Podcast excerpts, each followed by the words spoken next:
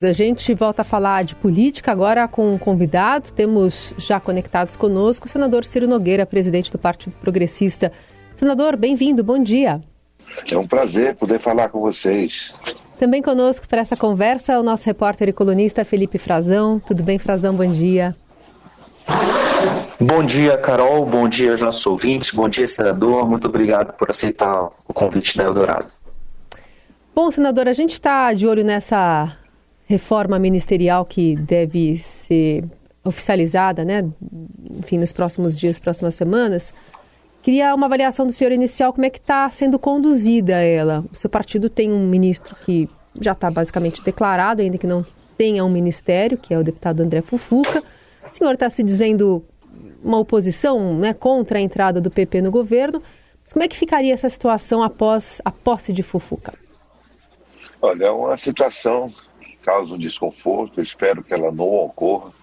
Esse país está vivendo um momento difícil em que as pessoas são escolhidas antes de escolher o ministério. Então se escolhe as pessoas pelo perfil do ministério, olha que loucura. É como se você contratasse um jogador e não sabia se ele não, não, não, não sabe se você se ele vai jogar de goleiro, lateral esquerdo ou centroavante. Então, é, mas é, é, é, isso é fruto desse desgoverno implementado pelo presidente Lula no nosso país. Agora, a população brasileira, posso dar garantias que enquanto eu for presidente dos progressistas, nós iremos, em hipótese nenhuma, apoiar esse, esse governo. A população brasileira nos colocou como oposição e se é, é, é, o líder da Câmara é, vier a se tornar ministro, será afastado das decisões partidárias sumariamente. Senador, o senhor vai participar de alguma forma dessa dessa decisão do progressista, se a maioria da bancada do progressista na, na Câmara for favorável a um apoio maior ao governo, a formalização de uma integração de base ou não, simplesmente a indicação do, do André Fufuca, que é uma pessoa de sua confiança, presidiu o partido quando o senhor esteve afastado da presidência do Progressistas. É, como, como, vai ser? O senhor tem conduzido algum tipo de conversas com o presidente Lula? O senhor está disposto a, pelo menos, ouvi-lo? O que, como é que vai se dar a sua participação para garantir isso que o senhor está dizendo? É, o progressista, progressistas continuar sendo oposição. Olha, é, eu tenho um respeito enorme pelo presidente Lula. É, podem ter toda a certeza que eu jamais irei ter nenhum tipo de contato ou discussão de integração de governo. Isso aí não vai acontecer. Eu tenho uma lealdade mais do que total ao presidente Jair Bolsonaro, a tudo que ele representa. É, foi o seu principal ministro no, no, no, governo anterior. Eu jamais teria condições de olhar para minhas filhas, para minha mãe, é, se eu fizesse essa indignidade de apoiar esse governo, ter qualquer tipo de discussão, de participação é, em governos do Partido dos Trabalhadores, porque a grande maioria do nosso partido, é, seja dos nossos diretórios, seja dos nossos deputados, no Senado é unanimidade, não quer participar desse governo. E eu, como presidente, represento o desejo da maioria. Acabei de ser reeleito é, por mais três anos para estar à frente dos progressistas e nós, em hipótese nenhuma, é, deixaremos que esse partido tão importante para o Brasil partido que tem feito uma oposição responsável ao governo, não ao Brasil, é, deixaremos esse, que esse partido integre o governo. Ainda que é, o senhor tenha reafirmado aí que não existe um critério do governo, né? Porque se escolhe uma pessoa sem saber onde vai colocá-la, o senhor entende que o deputado desempenharia um bom papel em qual ministério?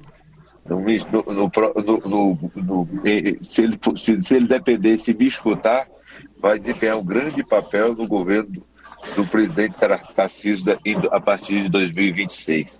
Jamais iremos é, indicar de forma partidária qualquer membro deste governo, porque nós não temos identificação, não temos sintonia, não estivemos com ele nas eleições e a população nos colocou na oposição e é assim que nós deveremos permanecer.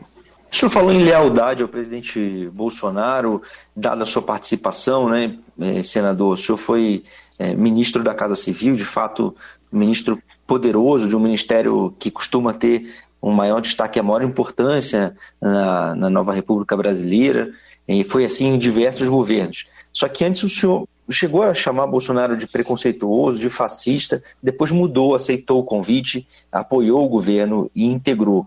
O que, que garante agora que o senhor, que já chamou também o presidente Lula, agora o governo Lula de medíocre, criticou a inépcia de ministros, chamou a Marina Silva de ultrapassada recentemente. Quer dizer, é, o senhor vai mudar de novo de posição e aceitar daqui, nós veremos o senhor é, com outro discurso, apoiando o governo, ou agora o senhor mudou de vez e vai cumprir mais ou ser mais próximo eh, do que o senhor fala e não mudar de posição tão frequentemente, senador?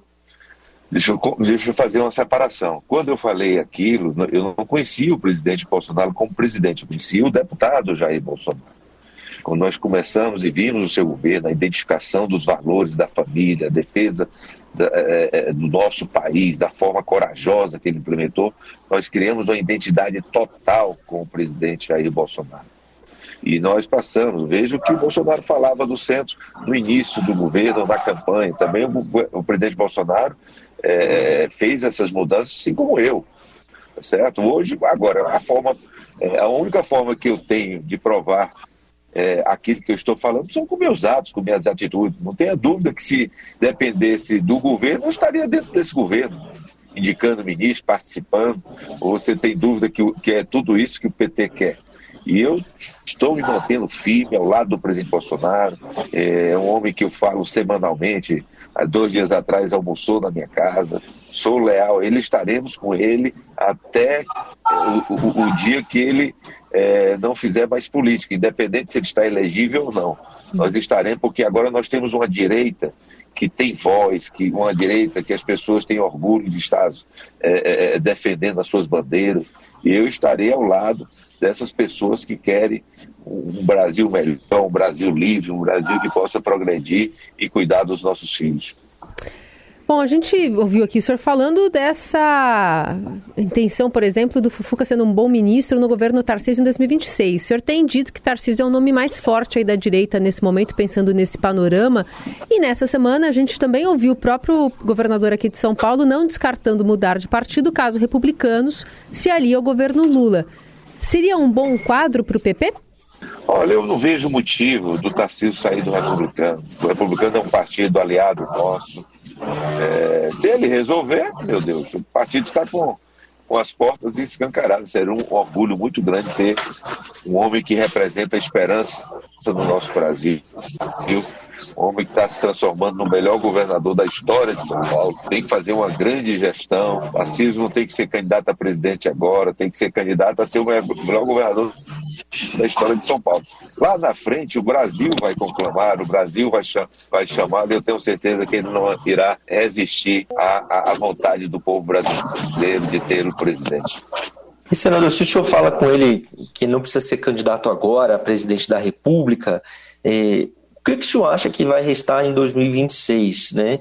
Tendo hoje a ineligibilidade eh, do presidente Bolsonaro, do ex-presidente Jair Bolsonaro valendo, quer dizer, é, quem são os nomes que poderiam fazer frente ao governo que está no poder agora, seja o presidente Lula, seja o ministro é, Fernando Haddad, da Fazenda, o candidato, ou o ministro da Justiça, Flávio Dino. Estou citando aqui alguns nomes que são cotados pelo próprio governo como possíveis sucessores do Lula, se não ele próprio, né, que já disse que não se candidataria à reeleição, mas já mudou essa posição, já flexibilizou, já vem é, meditando sobre isso também.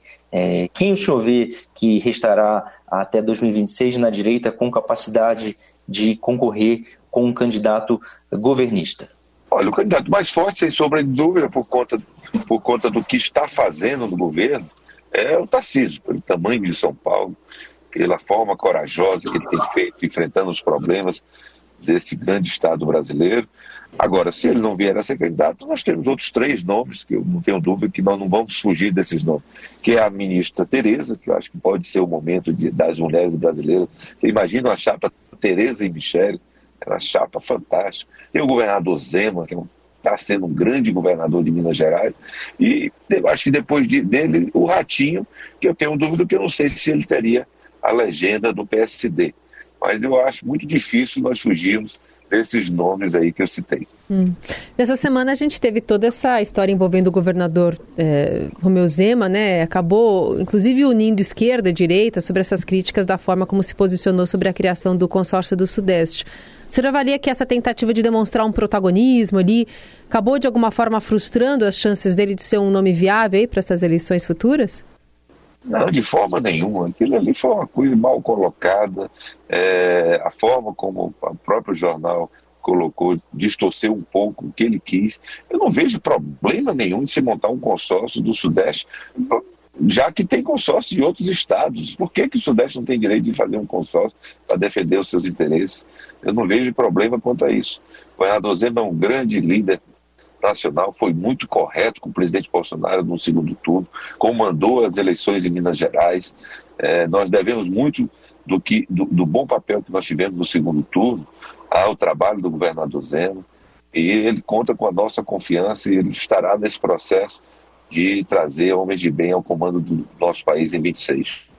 Senador, uma pergunta que eu gostaria de ouvir do senhor, um relato, se o senhor puder compartilhar aqui com o ouvinte da Eldorado também. O senhor estava, eh, nos últimos anos, dentro do Palácio do Planalto, como ministro da Casa Civil, e eu gostaria de ouvir a sua avaliação sobre o desenrolar dessas investigações que estão virando um verdadeiro circo ao bolsonarismo, a pessoas muito próximas ao ex-presidente Jair Bolsonaro, como o ajudante de ordens dele, o Mauro Cid, com quem o senhor dividiu vários espaços e nos últimos anos, é, vivenciando com ele, né, convivendo com ele, a proximidade que ele tinha com Bolsonaro, o amplo acesso, é, e também agora nós vimos outro servidor de Estado, né, que deveria ter uma conduta de Estado e não de governo. O Mauro Cid é um tenente-coronel das Forças Armadas, e eu estou me referindo agora à prisão uh, do Silvinei Vasquez, ex-diretor ex da Polícia Rodoviária Federal, também um servidor de Estado, não de governo, e que, cuja suspeita é de tentar atrapalhar as eh, eleições, a votação no segundo turno com operação uh, da Polícia Rodoviária Federal justamente nos estados do Nordeste, onde o, o presidente Lula teve e tinha a, a, maioria de votos, dos votos naquela ocasião. Quer dizer, que avaliação o senhor faz da conduta desse tipo de servidor e também dessas investigações, e se o senhor puder dar um relato do que o senhor viu, do, da convivência eventual com eles também, eh, seria bastante interessante se o senhor também não percebeu nada, algum tipo de direcionamento por parte do governo naquela ocasião para favorecer claro, o ex-presidente Jair Bolsonaro.